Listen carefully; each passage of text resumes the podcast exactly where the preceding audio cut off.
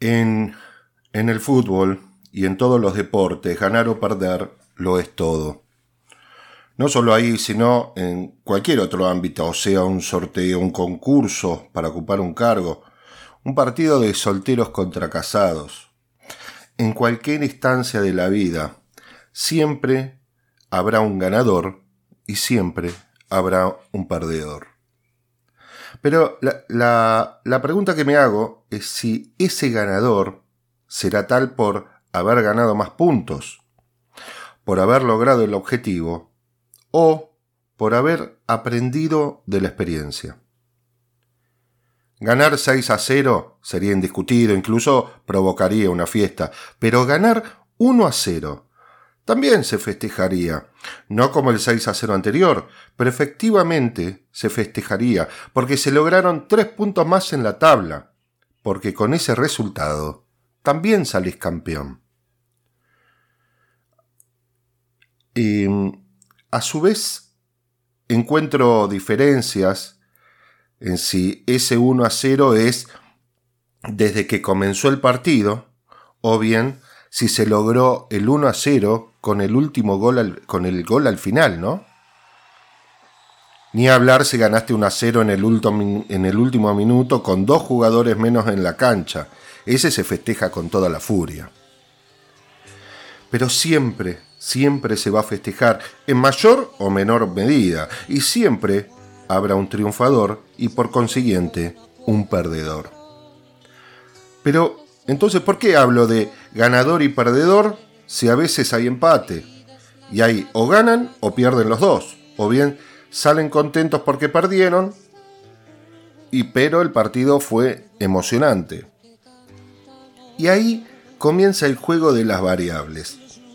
Se va más contento el equipo que empató a último minuto que el que estuvo festejando todo el partido con el 1 a 0. El sabor amargo no se lo quita nadie.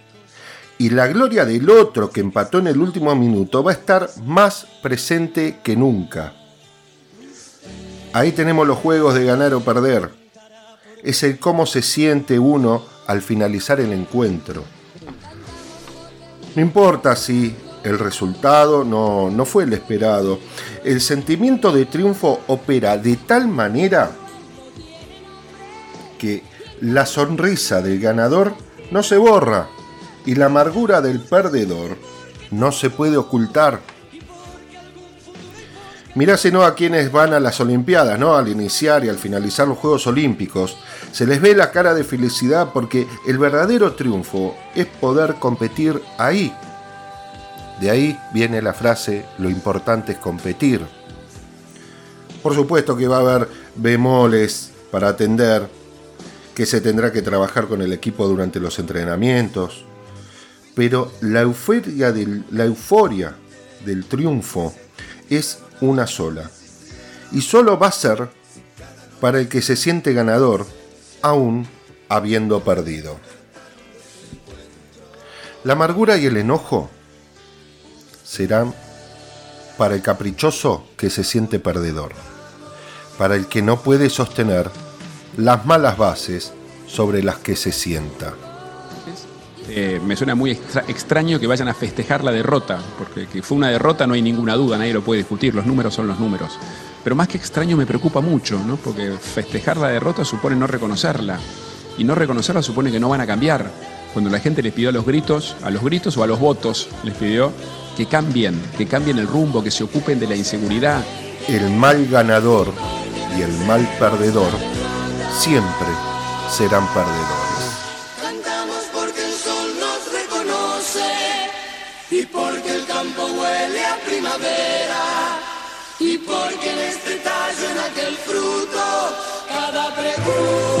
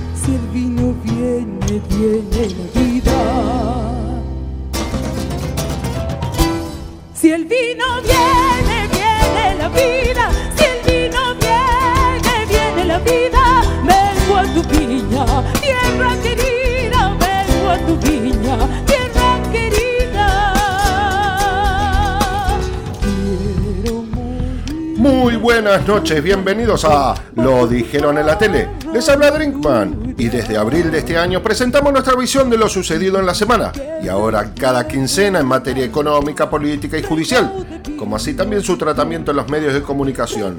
Esos que con tal de afirmarse en contra del acuerdo de precios harán propaganda junto al ex Luthor del desabastecimiento. O como el caso de la corneta que sacó en el cumple de Charlie García preguntándose si debía seguir cantando o por qué razón sigue subiendo al escenario. Por supuesto, luego de que el ídolo se sacara una foto haciendo la B peronista. Hablamos de los medios que no se escandalizaron cuando apareció el Colorado haciendo campaña dentro de una escuela de la matanza. Ahí no había doctrina, parece, señores. Los medios que callan que America Airlines recuperó el 100% de sus frecuencias a Buenos Aires, pero gritaron que se iban las aerolíneas comerciales.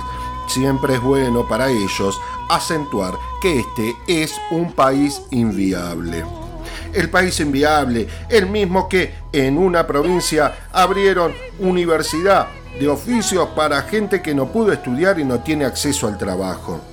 El país inviable, que tiene investigadores en el CONICET que le pusieron freno a la metástasis del cáncer de hígado, mientras vos votaste a quienes dicen que quieren ponerle freno a Cristina en el Senado. Hablamos también de los medios que callarán que los líderes del G20 se pusieron de acuerdo para fijar un impuesto global a las multinacionales en razón de la pandemia. Son los medios de comunicación que nos tocaron, son los medios bancados por gente como Fatiga, que fue el otro día almorzar con sus ex ministros y se olvidaron de pagar. Le hicieron un, pagador, un pagadios al resto parece. Los medios que fueron vandalizados en un atentado con bombas Molotov, encapuchados con media de red y que huyeron rápidamente en un Fiat 600 color negro, para que Fatiga dijera luego de que fue un autoatentado del diario La Corneta. Son todos ridículos. Y sí, el eje también es Fatiga, el mismo que tomó deuda por 44.500 millones de dólares y hace unos días confesó haberlas entregado a bancos comerciales para que estos no se vayan del país porque según él, tenían miedo de que vuelva el kirchnerismo. Loco mentiroso, ni los bancos se fueron, ni había miedo. Vos solo permitiste la fuga de igual valor en capital destruyendo al país. Y lo más loco de todo es que con eso se pudo haber pagado el IFE a 9 millones de personas por 3 años son el verdadero virus. La pandemia son el poder real. Los medios que controlan los dirigentes políticos que el 40% vota y sus satélites botones que usan de instrumento, todos ellos, son peor que el coronavirus.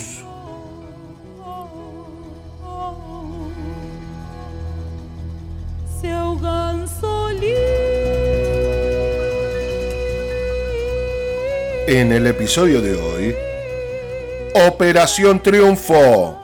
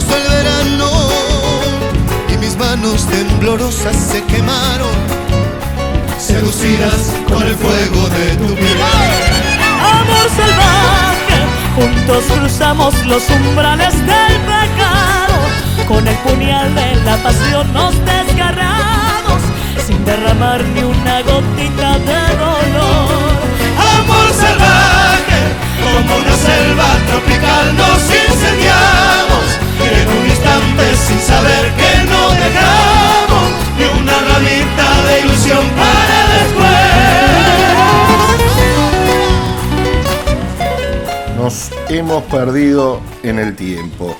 El trabajo diario de uno va de, en el todo y el compromiso en la emisión de un programa serio, desde el rigor en el chequeo de la información y su preparación, provocó el replanteo de muchas cuestiones, como por ejemplo la frecuencia de emisión de este programa. Por lo que verán que vamos a salir al aire con menor frecuencia, seguramente no de manera semanal.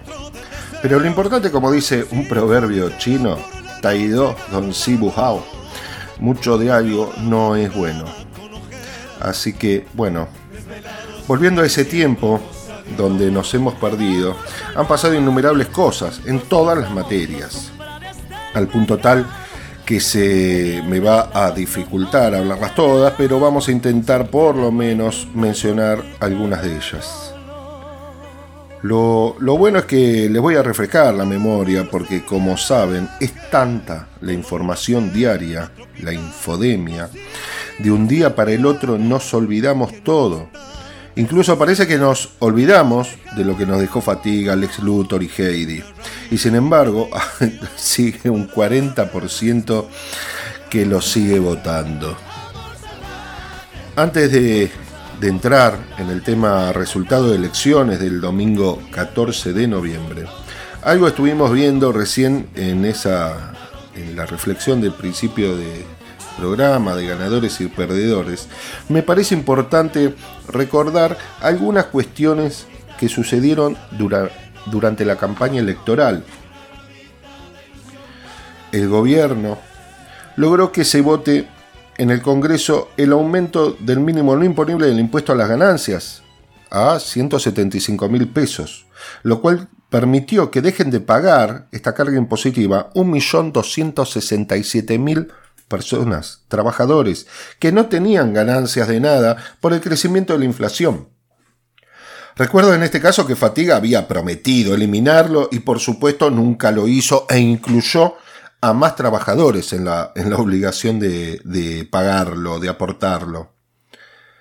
Por otro lado, se intentó hace un mes atrás instalar la idea de un posible fraude en las elecciones que se dieron el 14 de noviembre, pero bueno, tuvieron que dar marcha atrás antes del acto electoral, ¿no? Dado que eh, veedores de organismos internacionales resaltaron la transparencia que existe en la Argentina en ese tema. Como siempre, país inviable para los medios. En un momento, recuerdo que eh, los medios opositores se pusieron locos con el embarazo de la primera dama y le daban el micrófono a la mentirosa intelectual que, decía que el gobierno tenía, tenía la obligación de hacer silencio del embarazo de la primera dama.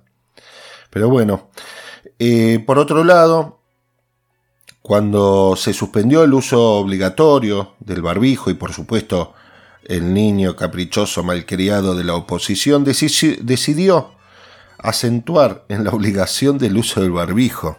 Esto se ve, se ve que pasó así en la ciudad de Buenos Aires, en Salta, en Jujuy, en Córdoba, en Corrientes y Mendoza. Después, en un momento, la noticia fue la Corte Suprema de Justicia de Nación, que estaba más cabaret que nunca. De puntita a la torre el cabaret que tenía la Corte, se votaban a sí mismo para la presidencia de ese alto tribunal. La verdad es que nosotros y muchos estamos esperando la renuncia de todos, porque no hay uno que zafe ahí adentro. Después salió el frustrado ex ministro de Educación, eh, de Educación ¿no? De, este, al, al decir el que estaba en Nación, que dijo que él en su momento estuvo en contra de la suspensión de clases a principio de año. Ahí la verdad que se sinceró el tipo, porque la verdad que jugó en contra en todo, ¿eh? y se puso la verdadera remera amarilla. Nunca tuvo o nunca estuvo a la altura de la circunstancia, y por eso se le pidió que renuncie, y desde hace tiempo que se le pedía. Todos estos eran los datos de color de distracción de campaña, porque en el medio iban metiendo de a poco la intención de reforma laboral. Lo que todos ya sabemos que supone eso, la reforma laboral pedida por la extrema derecha de los anarquistas liberales o el centro mentiroso que pretende ser juntos en el circo, que en realidad representa intereses de la derecha rural. Supone esta reforma cercenar derechos de los trabajadores, diciendo que el problema es la grieta, porque el, empresario necesita incentivos para contratar. Buscan ellos, como dijo el pelado liberal, olvidarse de las leyes de Perón, indemnización, aguinaldo, vacaciones, todo con tal de ir en contra de los derechos de los mismos trabajadores. Ya les digo que lo que llaman grita verdaderamente es una lucha de clases. Amor salvaje, como una selva tropical, nos incendiamos y en un instante sin saber ni una ramita de ilusión para después. Amor salvaje, juntos cruzamos los umbrales del pecado. Con el puñal de la pasión nos desgarramos, sin derramar ni una gotita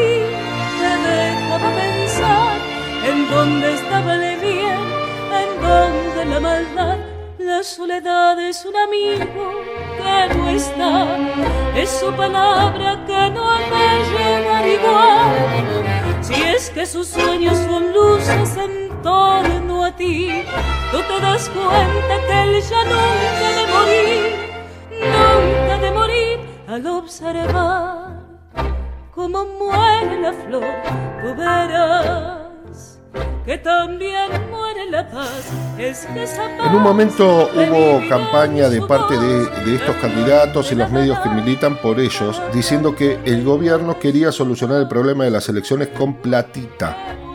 Decían que le estaba dando sin parar a la maquinita de imprimir billetes, que por eso había inflación. Primero lo repetía el candidato, luego lo replicaban los medios amigos militantes y por último lo repetían como loros los votantes. Pero ahí sucedió algo muy curioso. El Colorado, el candidato de la provincia de Buenos Aires, en entrevista radial hizo mención a la cuestión de la maquinita o la máquina de imprimir billetes y la inflación. Entonces ahí el periodista le preguntó algo sobre eso que evidenció la falsedad en la, afirmación que hacía el candidato. Entendamos qué significa la inflación, entendamos que cuando uno emite y empapela el país tu valor de tu moneda, de lo que estamos hablando acá, todos perdemos valor. Pierde valor la jubilación. ¿Cuánto es la, cómo, cómo medís la, la emisión en este momento? Vamos a tener los parámetros de emisión, como lo medís en la calle. Yo te diría cómo lo mido, cómo lo puede medir cualquier ciudadano. No, está bien, pero en términos técnicos. Con lo que puede ir a comprar. Con Está- lo que puede ir a comprar, Ernesto. No, no, eso en términos de Si vos vas a inflación. comprar no, no, antes comprabas un changuito. Está bien, pero vos decís que el gobierno está emitiendo de, vos decís que el gobierno está emitiendo de manera descontrolada. ¿Cómo se Eso mide? es lo que está pasando. Mirá pero- la, la- la masa de emisión, eh, Ernesto. Pero vos tenés los Entonces, datos.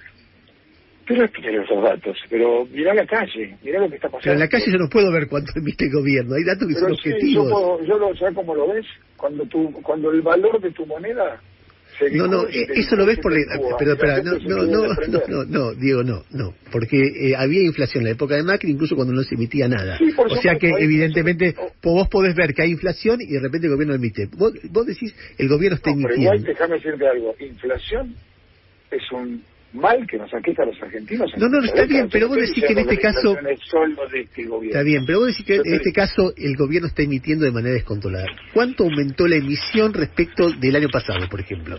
¿Vos tenés la idea esa o es una frase hecha nomás, una, una no, no es una frase hecha, Ernesto, no es una frase hecha. Preguntar a un jubilado lo que gana con la, con, qué hace con la mínima con 23 mil pesos. Pero eso es otra cosa. Pero eso es-. No, pero espera, no, es que no es una cosa, pavada. Es una cosa... de- Pero está- Claro que no es una pavada. Diego, Claro que estamos, entonces, estamos discutiendo dos cosas distintas. Si hay inflación, no hay, no hay duda que hay inflación. Y que un jubilado con la 23 mil pesos de- ahora y hace cuatro años, ganaba, eh, los jubilados ganaban muy poquito. Ahora, esto- eso acuerdo. Lo que yo pre- pregunto, como vos decís, la emisión genera inflación. Y esto pasa porque empapelan el país. Yo te pregunto, ¿cuál es el dato que vos tenés? Son varios, pero, pero, Que reflejan- varios, Pero, pero, No, está bien, pero el... varios, pero, varios pero vos tenés, vos tenés el Digo, dato de ¿vos, cómo... tenés, ¿Vos tenés idea cuál es el plan económico que tenemos los No, no, eso es otra cosa. ¿Cuál es el plan económico? No, está bien, entonces está claro, está claro que vos decís empapelan el país sin un dato.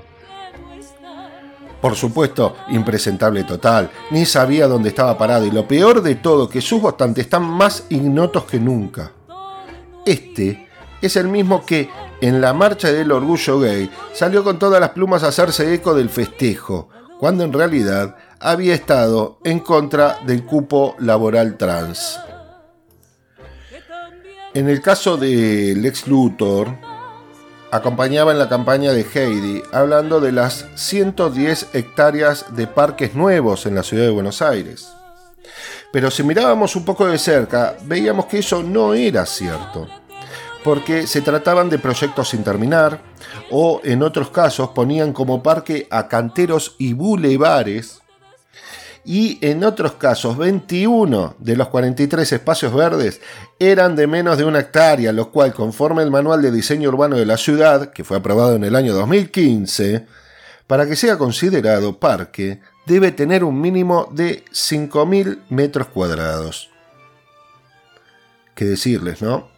Son genialidades de este gran mentiroso que pagó fortuna para almorzar con Bill Clinton, al igual que de la Rúa en su momento, ¿se acuerdan? Ese es el que quiere ser presidente en el 2023, el mismo que pasó con una topadora sobre 50 familias en el barrio Mujica, escudándose en que era una resolución de la justicia, pero no aclaraba que esa resolución había sido a instancias de su gobierno. Al mismo tiempo, en el canal del Sol muy bueno, te ponen la novela inspiradora de La Villa, con gente hablando guarro, sin pronunciar las heces, y con un cura haciendo de mal actor, o un mal actor haciendo de cura, que quiere trasladar una bolsa de cemento de 50 kilos como si llevara en brazos a un niño de 3 años. Ojo con este tipo, que prepara su impunidad para estos años de gobierno suyo y el de fatiga.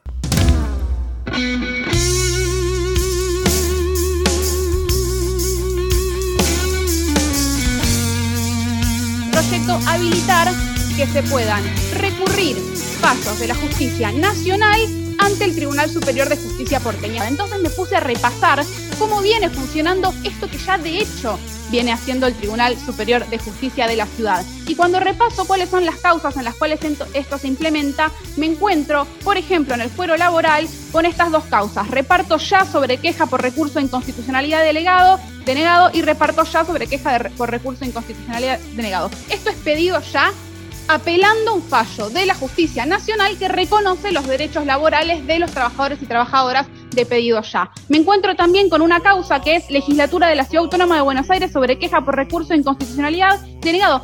Esta legislatura recurre al TCJ también para contrariar una resolución de la Justicia Nacional que nos condena por un acto de discriminación laboral.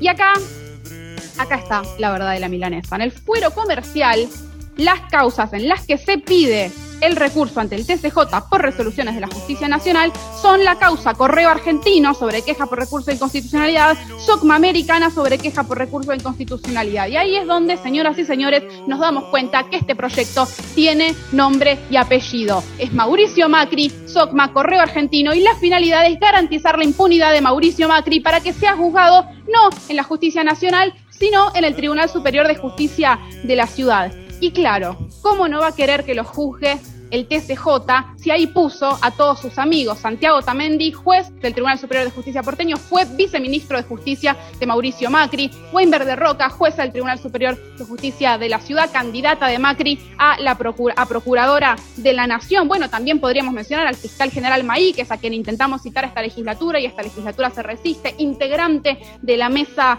judicial. Entonces, ¿saben qué?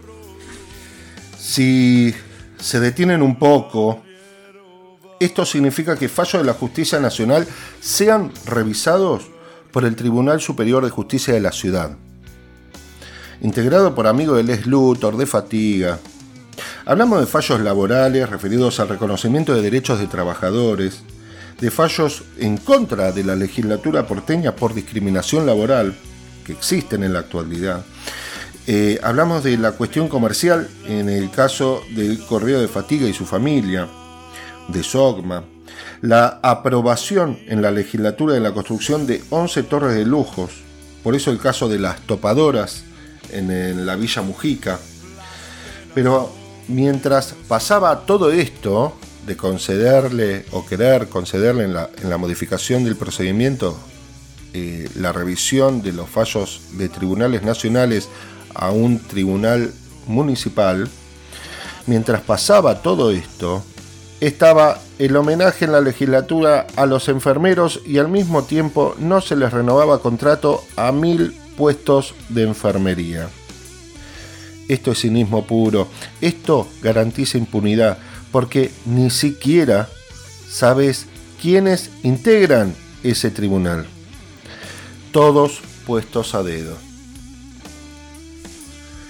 En, el caso de Heidi, con sus papelones de siempre, ¿no? Al decir que las mujeres son necesarias para construir el país que queremos, cuando en su gabinete, cuando fue gobernadora de la provincia, nunca no, no había un una sola mujer, eran todos hombres. Al principio sí había puesto una, pero después la rajó. O cuando decía que era republicana y siempre respetaba sus instituciones. la que quería ser presidenta de la Cámara de Diputados y estar en la línea de sucesión presidencial sin tener la mayoría, ¿no? Son todos impresentables.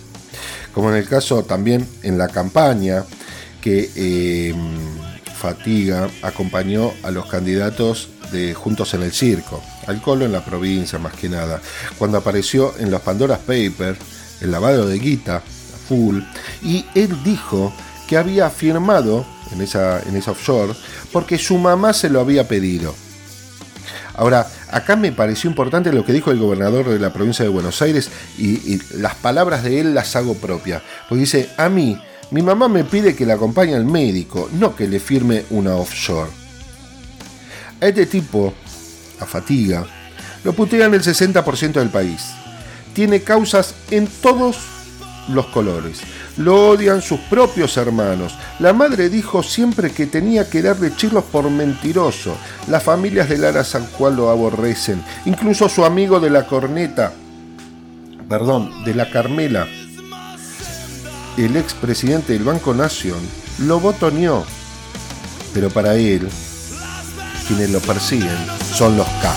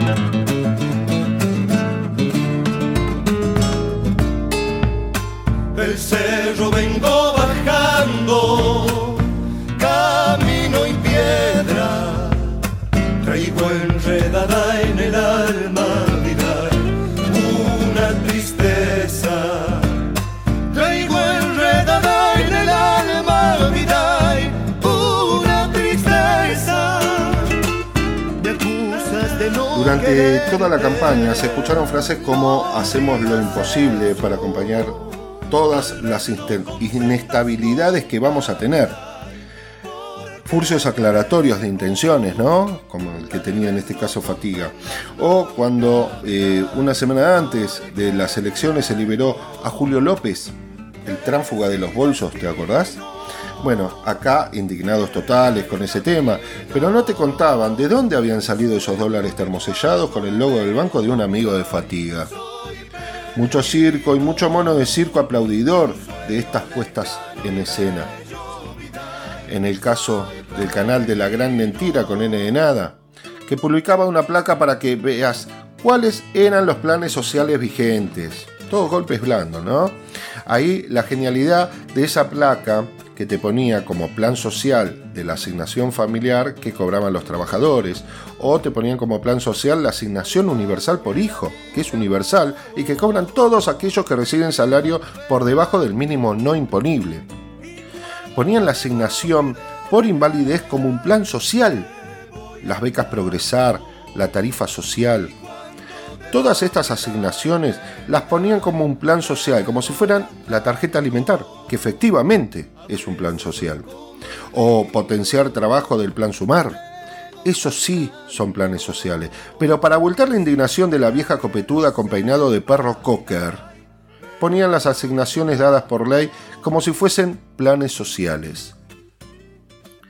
También estaban, durante la campaña, las noticias de los que se fueron al exterior porque este país es inviable.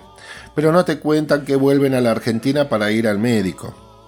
Toda la movida que hicieron con el dólar a más de 200 pesos, que por supuesto bajó junto con el riesgo país al día siguiente de las elecciones, ¿no? O las noticias sobre el desabastecimiento, por el acuerdo de precios con algunas empresas, porque las que controlan el mercado no arreglan nada, ¿eh? El instrumento de los verdaderos monopolios para derrocar a gobiernos populares, el desabastecimiento. O publicar como locos el aumento del dólar blue, que hablamos de un mercado, lo dijimos varias veces, de 10 millones de dólares manejado por el poder real.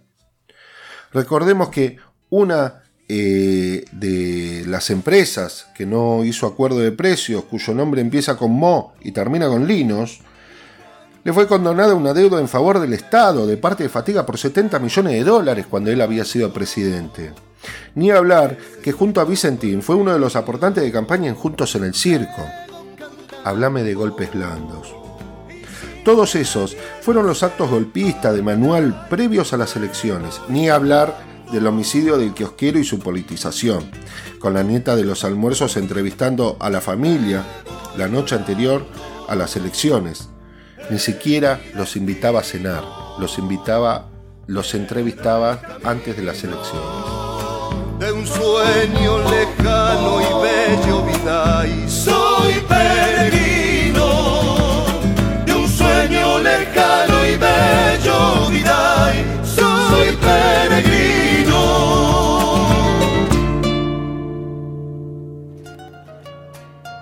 Gustavo Villavicencio, no se me achique.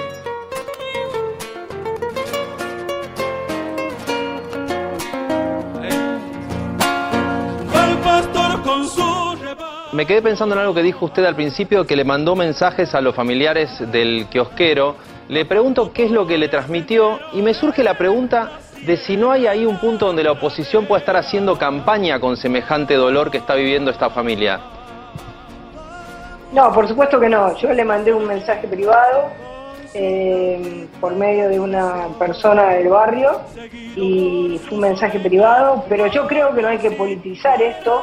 Estamos a cuatro días de las elecciones. Lo que hay que hacer es tomar decisiones profundas como las que habíamos tomado nosotros en política de seguridad.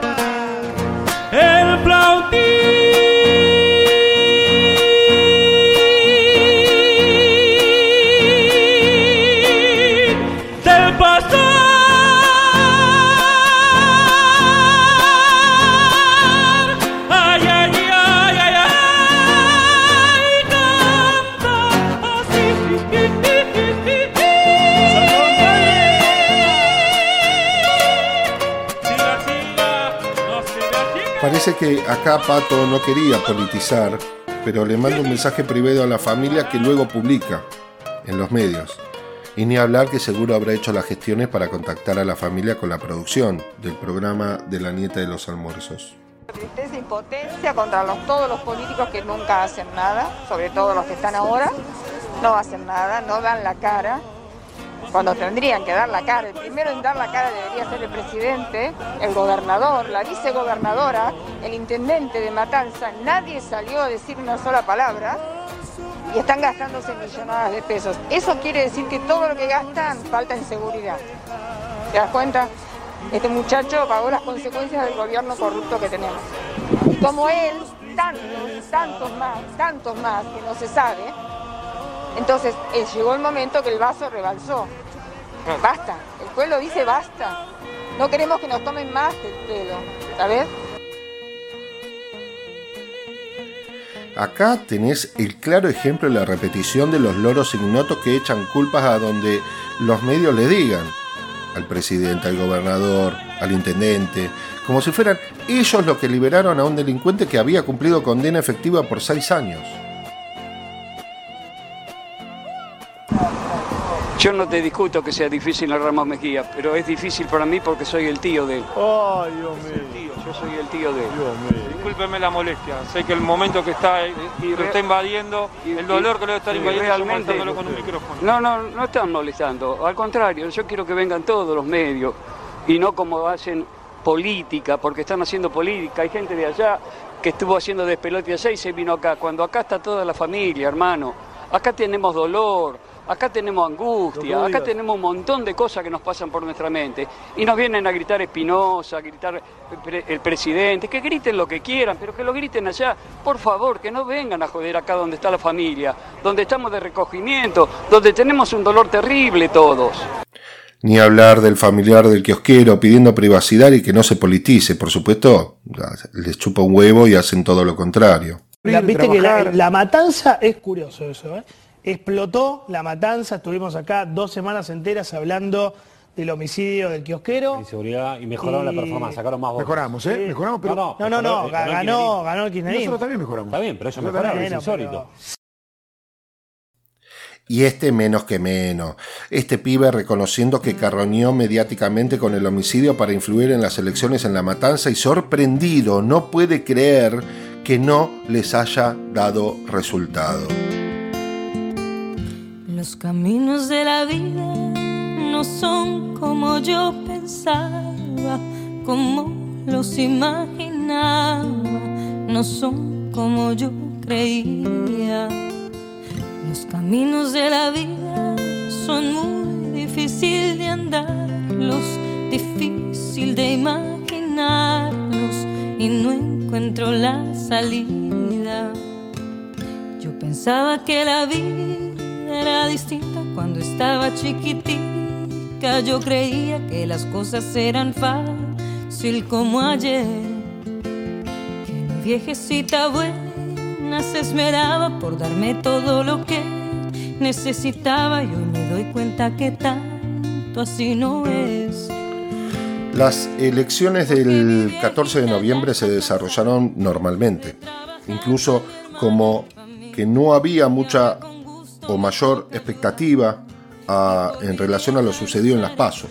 Prácticamente no había espera en las mesas de votación y al reducirse la cantidad de candidatos hacía que la demora en el cuarto oscuro sea prácticamente de nada. Por supuesto, durante la elección estuvieron las perlitas de siempre. Fatiga, hablando de que prevé una transición ordenada. ¿Transición de qué? Me pregunto yo, ¿no? El tipo habla como si hubiera una elección para presidente y ya la hubiera ganado, ¿no? Después tenías los medios aclarando en todos los programas que sin romper la veda, decían, que no se preveían cambios en el resultado en comparación con las pasos. Pero ellos no rompen la veda, ¿eh? al decir eso. Incluso algunos aventuraban a decir que la brecha entre Juntos en el Circo y el Frente de Todos iba a ser aún mayor. Los medios también hacían referencia al crimen del kiosquero durante el acto electoral y atrás de eso vaticinaban que en la matanza habría una sorpresa, en el sentido de que iba a perder el peronismo ahí. Esa es genial porque durante un acto electoral te hablaban de un hecho de inseguridad, como quien no quiere la cosa, silbando bajito, y atrás de eso hablaban de la elección en el distrito donde ocurrió ese crimen, o sea, en la matanza. Como siempre le digo, son de manual.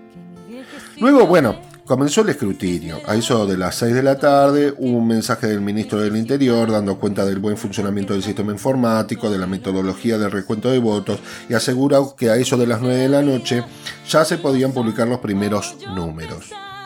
Bueno, llegaron las 9 de la noche y ya había casi un 50% de las mesas escrutadas en todo el país, donde el orden de elección de los candidatos no había variado había salido primero Juntos en el Circo, después el Frente de Todo y después los demás partidos. Porque acá lo que había que ver era la diferencia que quedaba entre uno y otro.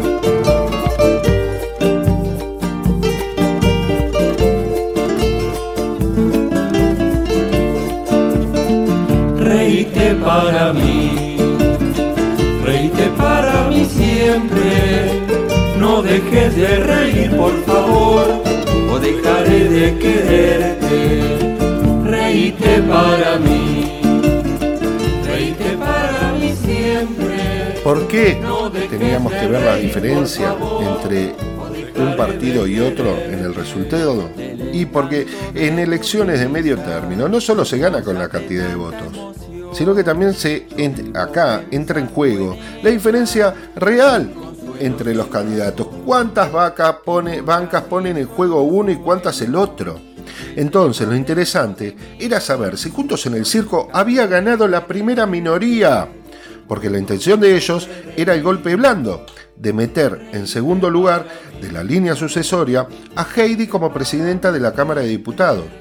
Si ganaban la mayoría en el Senado, si en la legislatura de la provincia de Buenos Aires ganaban la mayoría, lo que se trataba de ver era si el triunfo de Juntos en el Circo sería aplastante si superaban la ciudad el 50% de los votos, si a nivel nacional superaban el 43% de los votos, porque de ser así, hubiera creado en el votante opositor la expectativa de que podrían ganar la presidencia en el 2023.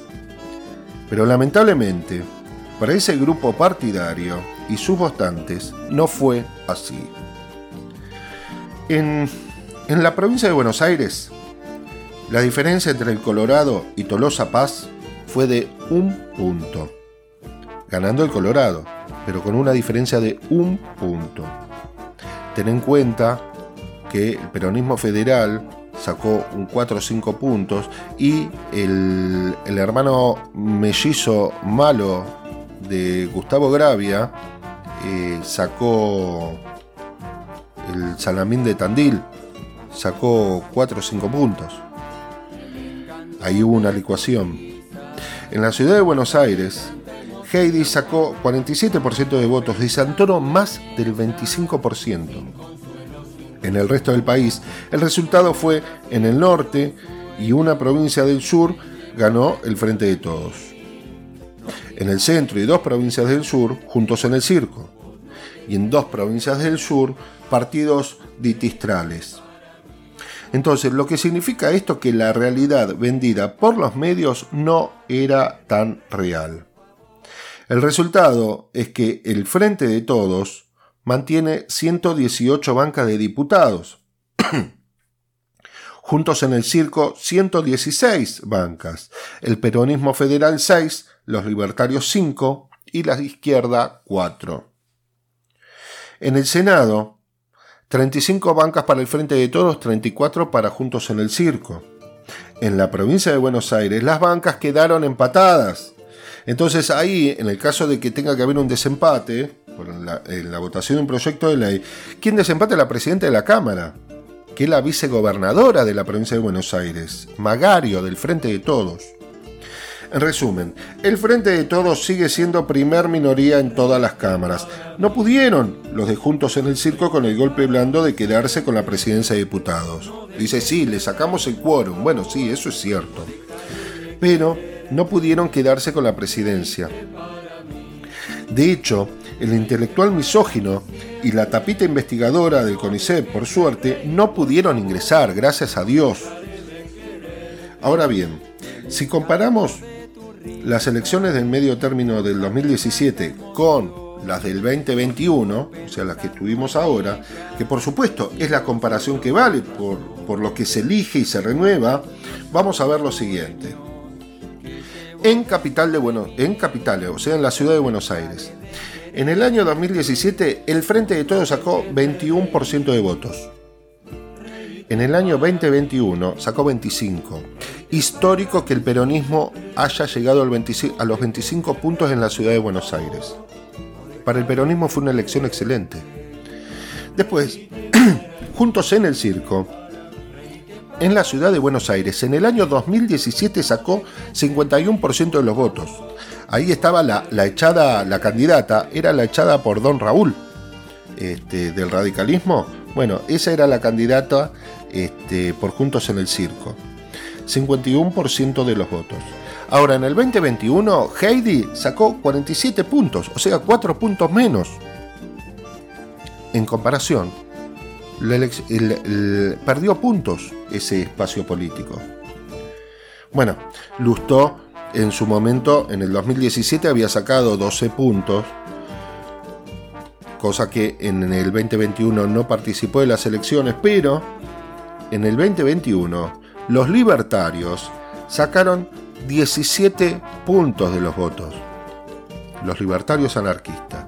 La izquierda sacó 6 puntos. Ahora vamos a la provincia de Buenos Aires. El Frente de Todos en la provincia en el año 2017 estaba Cristina como candidata, sacó 37 puntos y medio de votos. En el 2021 sacó un punto más, 38 y medio. O sea, fue mejor esta elección que la del 2017. Juntos en el circo, en el 2017 sacó 41,3% de los votos. En el 2021, o sea ahora, sacó un punto menos, 39,8%. Después, bueno, los libertarios no cuentan porque en el 2017 no participaron, pero esta vez sacaron 7,5% de los votos. Este, Gravia, el, hermano malvado de, de, Gravia, el hermano mellizo malvado, sacó un punto menos en comparación del 2017 y 2021. Ese es el candidato de la Grana, ¿no? De, Magneto de X-Men para eh, sacar votos de, del peronismo. Ahora, a nivel nacional, si vamos a ver ahora todo a nivel nacional, el Frente de Todos sacó 25% de eh, los votos en el 2017 y en el 2021, Frente de Todos eh, tenía otro nombre en el 2017 y no era esta coalición. Pero en el 2021 sacó 33, o sea, 8 puntos más. Juntos en el Circo, en el 2017 sacó a nivel nacional 42% de los votos, en el, 2000, en el 2021 sacó 41% de los votos, o sea, un punto menos. Entonces, dentro de la comparación también, no solo en el resultado ni en los objetivos, dentro de la comparación de la elección del año 2017, que había eh, ganado el Juntos en el Circo con, con mayor tranquilidad, en el 2021 no fue así. Entonces, ¿cuál es el triunfo? ¿De quién es el triunfo?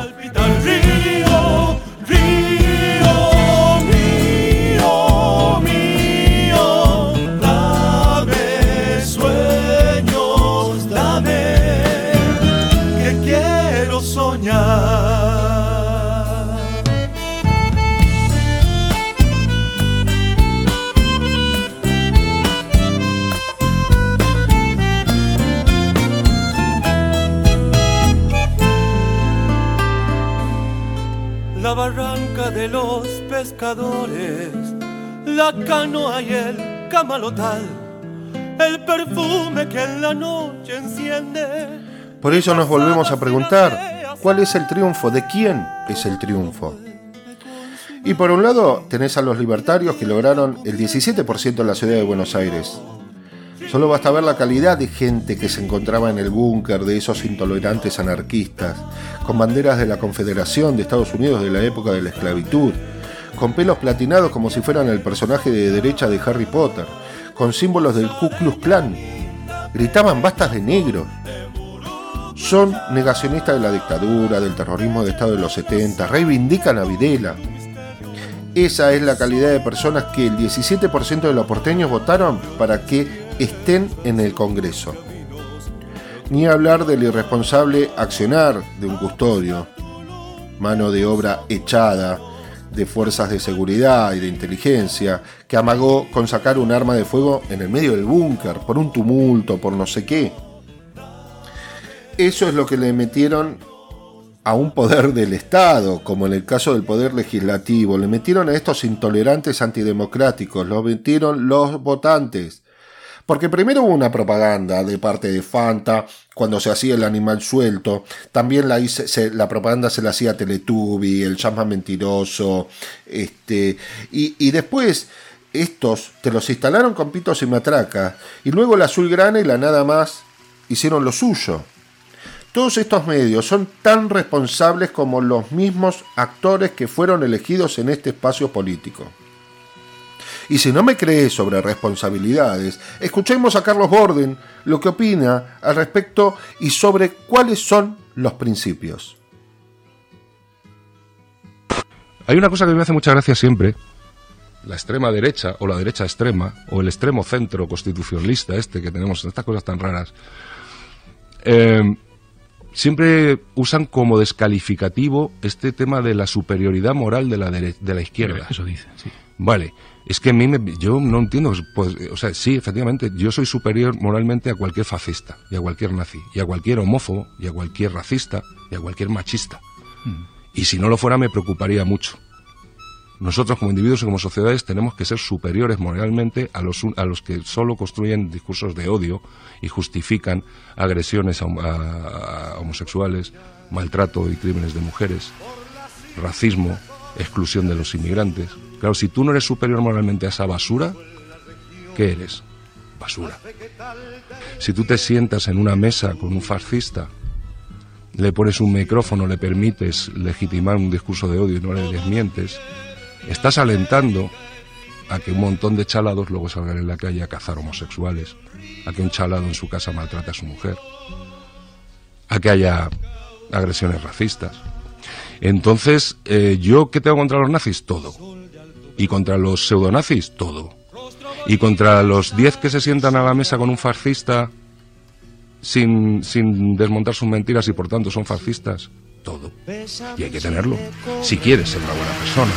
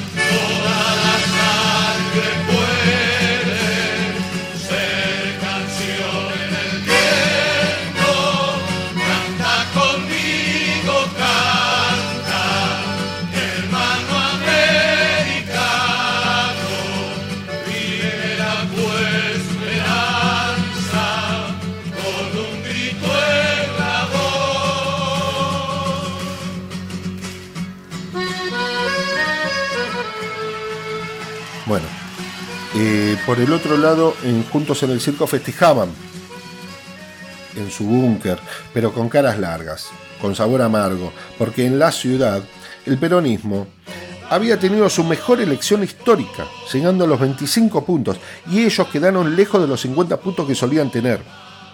En provincia, la diferencia de un punto daba como resultado el empate técnico. donde no lograron imponerse ni siquiera en el Congreso provincial, tampoco en el nacional. Entonces vos ya te dabas cuenta del tema de las caras largas, el, el festejo a desgano, porque también a nivel nacional había descontento. Porque si bien ganaron a nivel nacional, las provincias donde ganaron, en realidad las gana un solo partido, que es el radicalismo, porque tiene otro aparato a nivel nacional.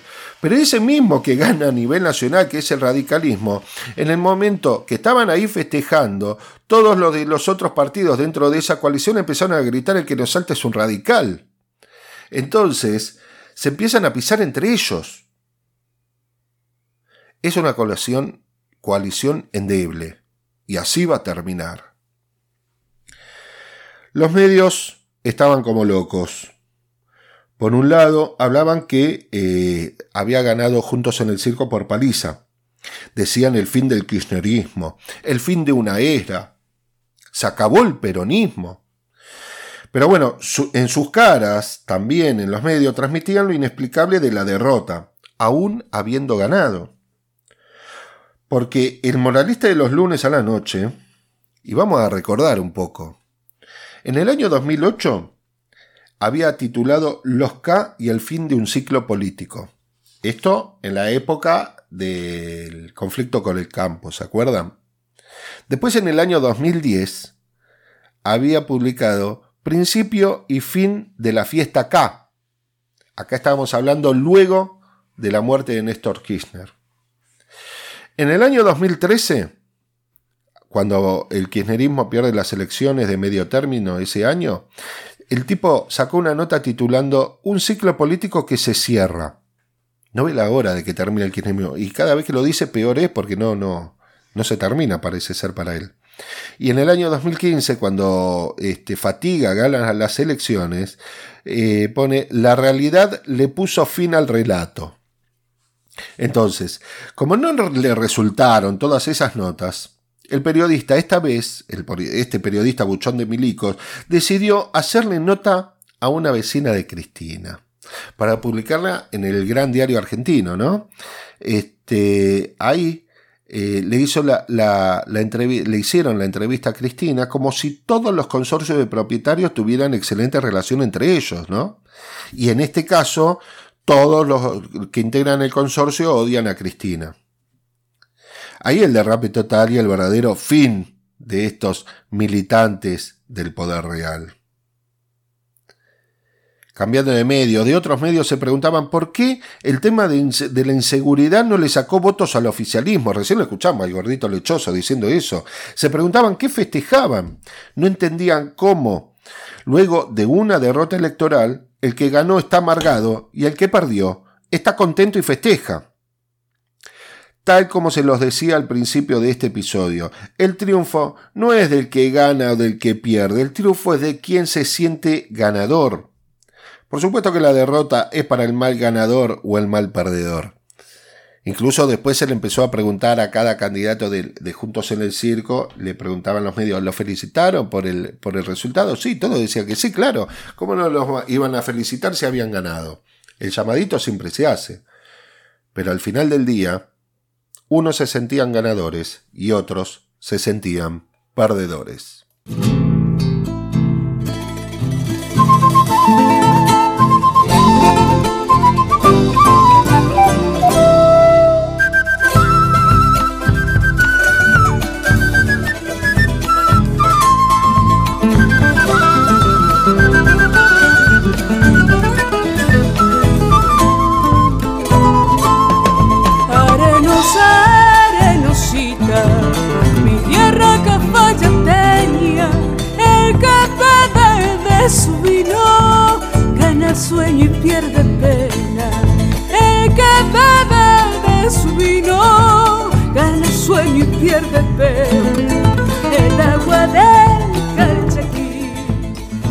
Eso eh, también hay que ver un poco entre líneas y tenemos que tener en cuenta algunas cosas.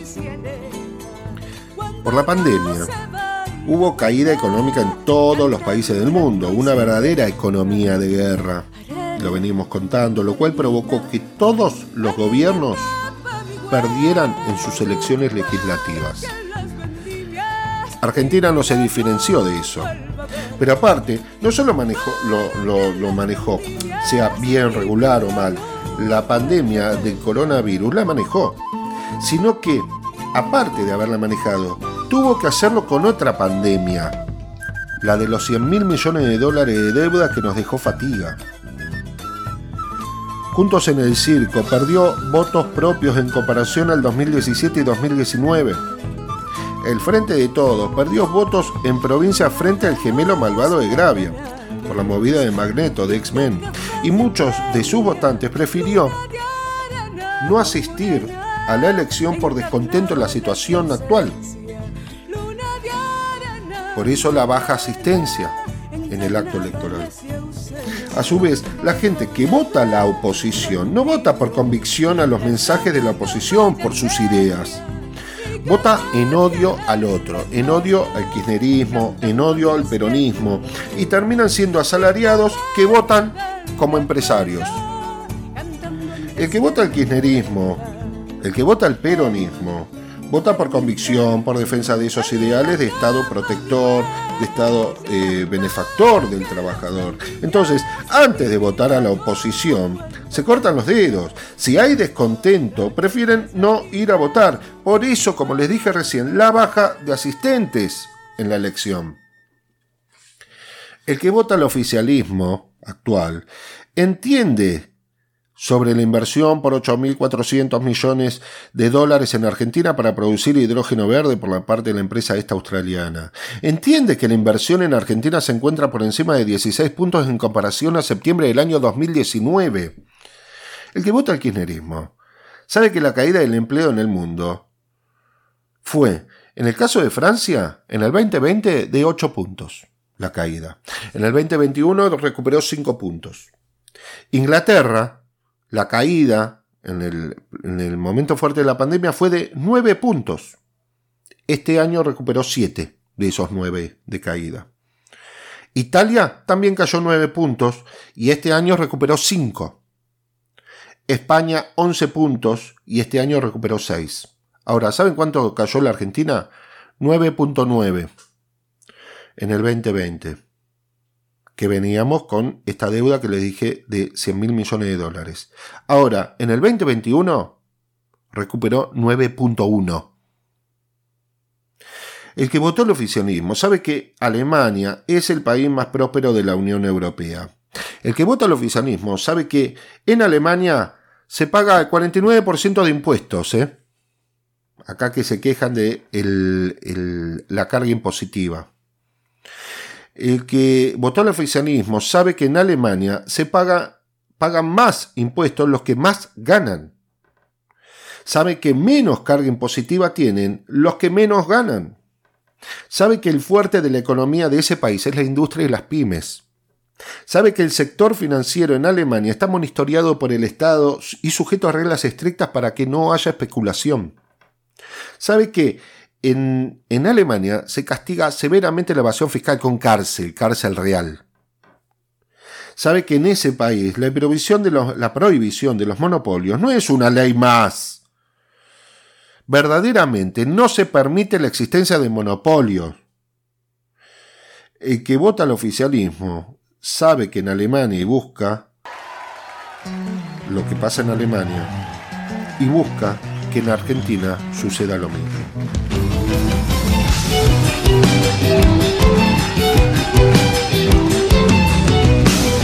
Tiene nuestra chacarera, color y acento de pueblo, de camino llovido como la piel de los vientos.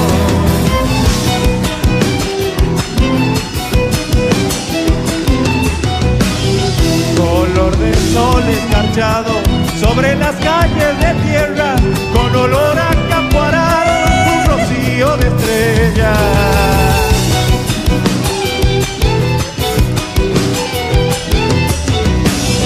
Y tiene la chacarera, color de nube en tinajas, de los patios guitarreados de la noche a la alborada. Tiene color y armonía, de los frutos campesinos, color de madre besando flores y con peregrino.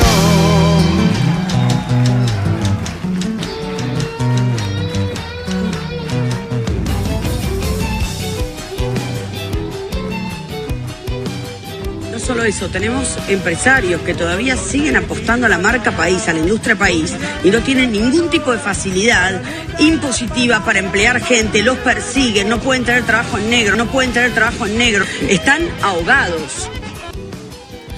Después por el otro lado, el que vota juntos en el circo, este, vota esta indignación que acabamos de escuchar recién. El poder real, sus candidatos, los medios militantes y satélites botones buscan que el votante elija a partir del odio a Cristina Fernández. Recordá cuando don Raúl Alfonsín acusó a Clarín de, hacerle caer la fe y la esperanza a los argentinos. A él no lo voteó los paros de la CGT como, como creen algunos, lo hicieron 13 paros. No, no, eso no lo volteó. A él lo que lo volteó fue la derecha, el campo, los formadores de precios, los medios. Por eso mismo, buscan que la gente vote el laburo negro, esclavo, la servidumbre, como, como el que perdió 16 millones de pesos, de pesos, de dólares, no sé cuánto, porque no conseguía empleados para levantar limones el tipo le quería pagar dos mangos. Ninguno te iba a trabajar por eso. Que vote el contrabando de granos en, la, eh, en las hidrovías. Esta gente busca que se elija la eliminación de la indemnización de los aguinaldos, la flexibilización laboral, porque el empresario argentino en Argentina te habla del problema que tiene por los juicios laborales. Pero en otro país no tiene ese problema con las mismas reglas. Ellos quieren que votes la baja de impuestos al campo, la no gratuidad en educación, en salud, que la jubilación se logre con la avanzada edad, no a los 60 y 65 años, o que la ciudad aumente la BL y patentes tres días después de las elecciones cuando en campaña decían que el problema era el aumento de impuestos. Así te digo, puedo seguir toda la noche, porque ellos tienen empresas constructoras y se otorgan el 90% de las licitaciones cuando están en el gobierno. Ellos tienen mineras y se recortan impuestos cuando están en el gobierno. Ellos tienen concesionarias de peaje y aprueban el 120% de aumento. Tienen energéticas y suben la luz el 900%. tenían el correo y se autocondonaron 70 mil millones de pesos de deuda. Tienen petróleo, parques eólicos, autoparques, te blanquean guita para la familia. Para hacer memoria, no más. Una de las mujeres que está con ellos, de, ese, eh, de Juntos en el Circo, su familia acrecentó fortuna luego de la campaña del desierto, con tierras robadas a los indígenas. 40 millones de hectáreas vendidas a 1.850 terratenientes de parte de la familia de esta mujer. A familias como los Pena, Martínez de Oz, Anchorena, Alzaga, Unzué, Luro. Con esa plata, la familia de ella construyó el patio B Larga, primer shopping, paseo de compras en Argentina. Y Julio Argentino Roca, luego de la campaña del desierto, designó al tatarabuelo de ella como intendente de la capital federal y vos seguís creyendo que el terrorista es el indígena, es el mapuche que está cometiendo algún delito común y corriente en el sur. Vos seguís creyendo que el campo es el viva la patria, el gaucho maltratador de animales, la orfebrería, los pastelitos y las empanadas. Es muy claro el resultado. Más allá de los números, se festejó. En un caso, con caras largas y amargadas. En otro caso, se festejó con alegría. Se preguntaron qué festejó el oficialismo si había perdido. El oficialismo festejó un triunfo, el de no darse por vencido. No necesita una justificación. Decía alguien por ahí, bueno, eh, ¿qué festeja? Bueno, no, no es una pregunta pertinente que festeja. ¿No? Ni, ni en esta ni en ninguna fiesta. Usted que cuando ve 20 amigos que están juntos porque se adoran, le pregunta qué festeja. No. No. Festejamos que estamos aquí. Si viniera alguien y nos preguntara, ¿qué están festejando? Le contestaríamos, la alegría de estar conversando. Lo llevo el viento, es su garganta que cumple lamento.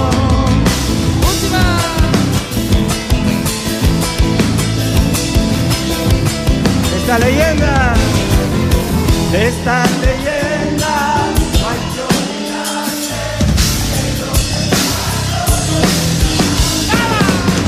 Contributo busca a su hermano, Capu y se llama y vive penando.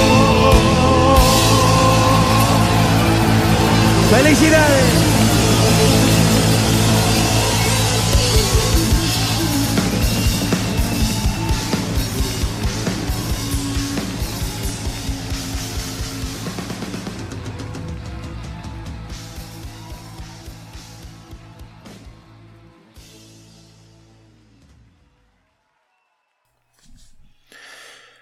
Una semana antes de las elecciones, en Ramos Mejía, un delincuente sin mediar palabra le pega varios tiros a un kiosquero para robarle.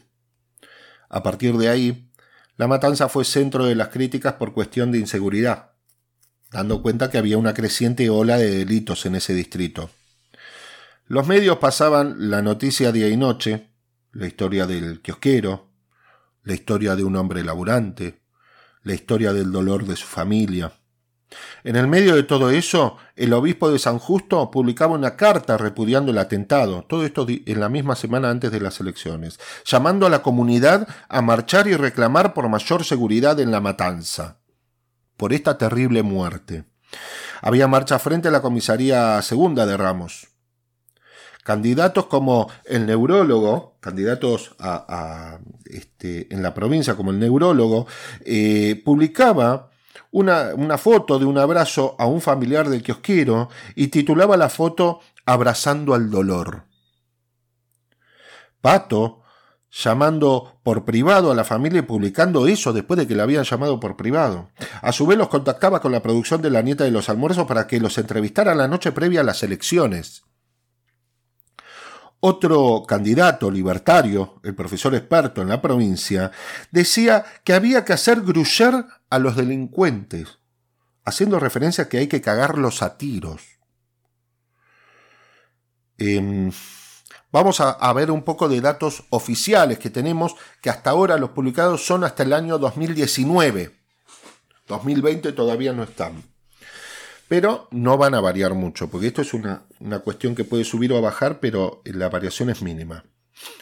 Solo con datos oficiales se llega, como les dije, hasta el año 2019. En la ciudad de Buenos Aires, delitos con lesiones o muertes, en total hubo 554. Robos, 62.791 hurtos 50.247. Si yo sumo todos estos delitos y saco un porcentaje por la cantidad de habitantes que tiene la ciudad de Buenos Aires, les digo que el 4% sobre la cantidad de habitantes es el, el, el número que visualiza la delincuencia en esa ciudad. Ahora yo me paso a la provincia de Buenos Aires, que tiene 17 millones de habitantes. Em, o sea, eh, seis veces más que la ciudad de Buenos Aires. En la provincia de Buenos Aires, con lesiones o muertes, hay 2.022 delitos. Como les dije, que finalizan en lesiones o muertes, delitos violentos. En cuanto a los robos, el robo violento, 143.000 en el año 2019 en la provincia de Buenos Aires, hurtos simples, 900, perdón, 98.000 hurtos simples en la provincia de Buenos Aires, dando un total sobre la cantidad de habitantes de 1,4%, menos de la mitad que en la ciudad de Buenos Aires cuando tienen seis veces más habitantes que en la ciudad de Buenos Aires. Ese es el grado de delincuencia que te quieren mostrar, creciente en La Matanza o en la provincia de Buenos Aires. Ahora, yo me voy al, al, domingo 30 de junio del año 2019, hace dos años atrás. A eso de las 8 de la mañana, un hombre de 80 años estaba por abrir una iglesia en Morón, en la provincia de Buenos Aires. La iglesia se llama la parroquia Santa Mónica. En esa fecha faltaba un, un mes para las elecciones presidenciales, paso de ese año. No hubo marcha por la muerte de este hombre. No hubo carta del obispo de Morón. No hubo políticos o candidatos abrazando el dolor de la familia del fallecido. No hubo nada. Solo lo, lo lloró el barrio. Porque el intendente de ese distrito era el ex marido de Heidi, quien en ese momento era la gobernadora de la provincia de Buenos Aires. Ahora yo les voy a decir algo. Muertes hay en todos lados, en todos momentos. Delitos violentos imparables.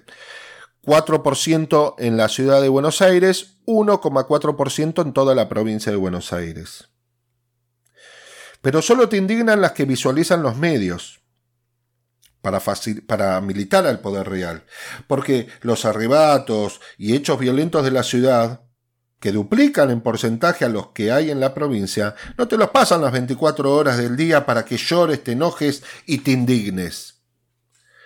Sencillamente, un sinfín de política barata en el uso de la terrible muerte de cualquier laburante. Todo para sacar un punto más en las elecciones. Ahora, ¿por qué digo esto? Porque una semana y media después de las elecciones, hubo otro hecho de homicidio, pero en la ciudad de Buenos Aires. Policías de la ciudad de Buenos Aires vestidos de civil en un auto civil sin patente y sin causa o razón previa cruzan a otro vehículo tripulado por tres menores que volvían de un entrenamiento de fútbol del Club Barracas y le disparan provocando la muerte de uno de ellos. Se llamaba Lucas. En lo inmediato, los medios titularon que policías habían abatido a delincuentes y los que habían sido candidatos en las elecciones no aparecieron en escena. Claro, porque fue en la ciudad de Buenos Aires. Unas horas después se supo que hubo un mal accionar en estos policías y decían que se trataba de una causa de gatillo fácil. Por supuesto, escuchábamos en los medios cosas como estas, de fake charuto, y el gordito lechoso. Tratando en todo momento de justificar el accionar policial aplicando la teoría de los dos demonios, como que en ambos vehículos hubo inseguridad, como que existía una razón previa para disparar contra otro auto, porque para ellos la policía debiera tener licencia para matar. Luego tuvieron que ir mermando ese tipo de declaraciones porque a medida que transcurría, el tiempo, se vislumbraba sobre el hecho que los agentes no estaban en funciones oficiales. Si bien decían que estaban haciendo tareas de inteligencia para una causa, lo cierto es que ese tipo de diligencias se hacen para determinar algo de manera encubierta y no para actuar en el momento o prevenir un delito. Estos policías no pudieron justificar qué tareas de inteligencia hacían, para qué juez eran y con qué objetivo. En el hecho, cuando uno de los chicos baleados sigue conduciendo y pide ayuda a dos oficiales femeninos de la policía de la ciudad que estaban en la calle, esta los esposan y les gritaban que eran villeros y los detienen. Lucas es trasladado al hospital y muere. Sus dos amigos terminaron detenidos. Ahora, en el lugar se determinó que implantaron en el vehículo de los chicos una, una, un arma, una réplica de arma, para justificar el accionar policial. Los policías que dispararon no habían sido demorados en el momento del hecho inmediatamente para realizarles un examen toxicológico y secuestro de los teléfonos para peritar. Habían pasado 48 horas desde el hecho y los efectivos continuaban en libertad hasta que el ministro de Seguridad y Justicia de la ciudad pidió al juez de menores la detención de los uniformados. Yo voy a decir dos cosas. Estas son todas las falencias que tuvo el tribunal o la fiscalía que interviene al momento del hecho y la misma policía de la ciudad que interviene luego de ocurrido el hecho. En el caso del kiosquero, A los 600 metros luego de ocurrir el hecho ya habían detenido a todos. Otro paréntesis en este punto sobre la colaboración del ministro de Seguridad y Justicia de la ciudad. Desde el Ejecutivo del gobierno porteño se intentaba y se intenta en todo momento dejar entrever al hecho como de gatillo fácil, como un caso aislado dentro de la fuerza. Y no es así. La excesiva colaboración del Poder Ejecutivo en la ciudad significa el intento de cortar la cadena de responsabilidades en los policías que dispararon. Lo cierto es que llamar al caso como de gatillo fácil es atenuar la responsabilidad de los policías primero. Se debe investigar qué hacían en esa zona. Porque hay denuncias de tareas parapoliciales encubiertas para la caja, para abultar la caja de la brigada. La distinción de los oficiales de la calle en el trato de los chicos que le pidieron ayuda. Y ahí los detuvieron por negros y villeros las órdenes impartidas de las dependencias policiales donde piden permiso para detener a alguien y después no les importa que luego disparen por motivos discriminatorios a cualquiera. Los mensajes de la dirigencia política en general para frenar los hechos de inseguridad, cuando dice que a los delincuentes hay que hacerles crucer, que hay que meterles bala a ellos, de felicitar a Chocobar, no es más que incentivar al gatillo fácil. Igual, en este caso no hubo gatillo fácil, en este caso hubo violencia institucional. En el caso de Chocobar fue gatillo fácil, mal desempeño policial. Acá hubo utilización del poder estatal de la ciudad de Buenos Aires para ejercer terrorismo sobre tres chicos villeros de piel morocha. Acá hubo violencia institucional. En este caso, la responsabilidad de los delincuentes con credenciales de policía llega a tal punto que les merece la cadena perpetua. En este caso, la responsabilidad de sus superiores debe ser investigada y analizados todos los teléfonos de la dependencia, oficiales y personales. Por este caso se debe rever si está bien que solo la policía de la ciudad y el gobierno de la ciudad tengan acceso a las cámaras que registraron todo. Porque el único acceso a las cámaras la tiene la policía de la ciudad y el gobierno de la ciudad. Entonces acá hay que analizar y preguntarse si está bien eso, o si bien si debiera ser una oficina independiente controlada por el oficialismo y la oposición de la ciudad. ¿Por qué personal de la policía de la ciudad filmó la marcha del lunes pasado pidiendo justicia? ¿Quién les dio la orden a, la policía de la ciudad para filmar una marcha? ¿Para prevenir qué? ¿Por qué hubo un atentado al diario La Corneta? ¿Fue atentado o autoatentado? Voy a reflexionar palabras del amigo Hilario cuando dijo que, o recordó, que no hubo atentado al diario La Corneta cuando publicaron los teléfonos de las hijas de Gils Carbó. En el diario La Corneta no hubo atentado cuando culpó de la crisis a Costequi y Santillán. En el diario La Corneta no hubo atentado cuando el diario culpó a una niña de su propia violación. El diario La Corneta solo sufrió un atentado luego de publicar una noticia contra la policía de la ciudad y poco creíble la noticia. Se intentó pedir justicia con una bandera previo a un partido de fútbol de Barracas y el jefe de prensa de ese club se las arrancó. ¿Por qué? En este caso, los medios intentaron ocultar por todas las formas posibles el atentado de la policía hacia tres jóvenes, diciendo primero que fue un enfrentamiento, como te los titulaban en la época de la dictadura y, te los creías. Después diciendo que eran delincuentes, para que te pongas contento de que habían estado muertos unos delincuentes que lo hicieron gruyer, como cuando viene ese otro y dice que bueno, uno menos sin, ni, eh, sin hablar de terrorismo de Estado en la ciudad de Buenos Aires, sin hablar de la policía de la ciudad que fue creada y formada con lo peor de las demás fuerzas de seguridad. Es verdad que existe gente probe con capacidad en esa fuerza, eso es cierto, pero abunda lo malo por quienes la dirigen dentro de la institución y en el gobierno de la ciudad. Por lo mismo que permitieron la represión sobre jubilados en diciembre del 2017, por lo mismo que permitieron el circo de Boca River en el Bernabéu, por los que felicitan a un chocobar, por los que ponen efectivos de esa fuerza a disposición del servicio de inteligencia para hacer inteligencia interna, por los mismos que tienen desaparecido un efectivo de esa misma institución desde hace tres años y nunca lo buscaron. El problema y la responsabilidad es mayor. Lo que hicieron fue violencia institucional.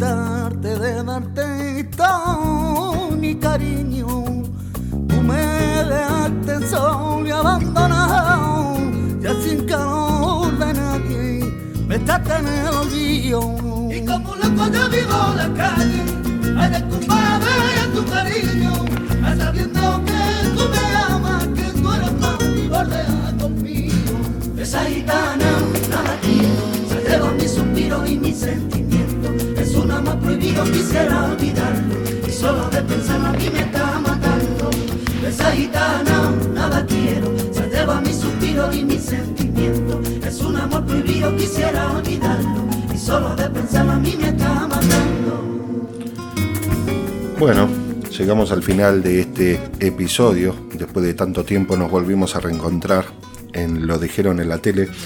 Y para irnos estamos escuchando un poco de José Cortés con ese tema, esa gitana que está fantástica, le sale esa versión.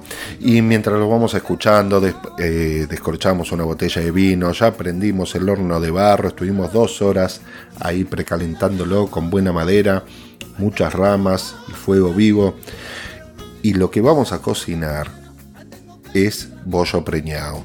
Es un pan asturiano que eh, tiene la particularidad que dentro de ese pan vamos a encontrar el sabor fantástico del chorizo colorado y de la panceta ahumada. Así que lo que vamos a hacer para empezar a lograr este bollo preñado, lo primero es eh, trabajar una masa como hacemos el pan común y corriente con un kilo de harina, agua al 60%, 4 o 5 gramos de levadura fresca, eh, malta, 20 gramos de sal y por supuesto un buen chorro de aceite de oliva y una cucharadita de azúcar. Todo eso lo vamos integrando, lo vamos amasando eh, durante 5-10 minutos hasta que se integren bien todos los sabores, empiece a actuar el, el gluten sin desgarrarlo y lo dejamos de un día para el otro eh, en heladera. Lo que primero podemos hacer es dejarlo descansar 40 minutos, una hora, desgasificamos, hacemos un bollo grande y ahí sí lo metemos en la heladera bien tapado para que quede descansando por lo menos hasta el otro día. Y ahí lo que eh, estamos trabajando ahora con el horno ya prendido, ¿no? Entonces, una vez que lo sacamos de la heladera, dejamos que tome temperatura ambiente, eh, vamos desgarrando con nuestras eh, manos de, de, algún pedazo de, la masa para ir formando los bollos como un pañuelito y bollando sobre la mesada. Pero antes de hacer el pañuelito y, y bollar, lo que vamos a meter dentro de ese pañuelito es un pedazo de chorizo colorado y un pedazo de panceta. Ahí lo cerramos y bollamos volvemos a hacer lo mismo hasta que se nos acabe la masa. De con un kilo podemos sacar por lo menos entre 12, 12, 15 bollos de, para hacer bollo preñado. Y todo eso que dejamos eh, bollando y descansando unos minutos más, eh, algunos lo pueden pintar con, eh, con huevo, así nomás como está, lo rocío con un poco de, de agua y directamente al horno si es en el horno común y corriente a 220 grados puede estar entre 15 y 20 minutos. En el horno de barro en 10 minutos ya lo tenemos hecho y vamos a comer unos fantásticos pollos preñados, bien asturianos, con el, chorizo colorado, con su panceta y esta buena botella de vino. Así que no vamos a necesitar más para disfrutar de esta velada. Eh, quiero despedirme eh, saludándolos y escuchando un poco de esta versión eh, flamenca de Despacito, que tan buena está. Así que les digo amigos, amigas, muy buenas noches. Hasta la próxima.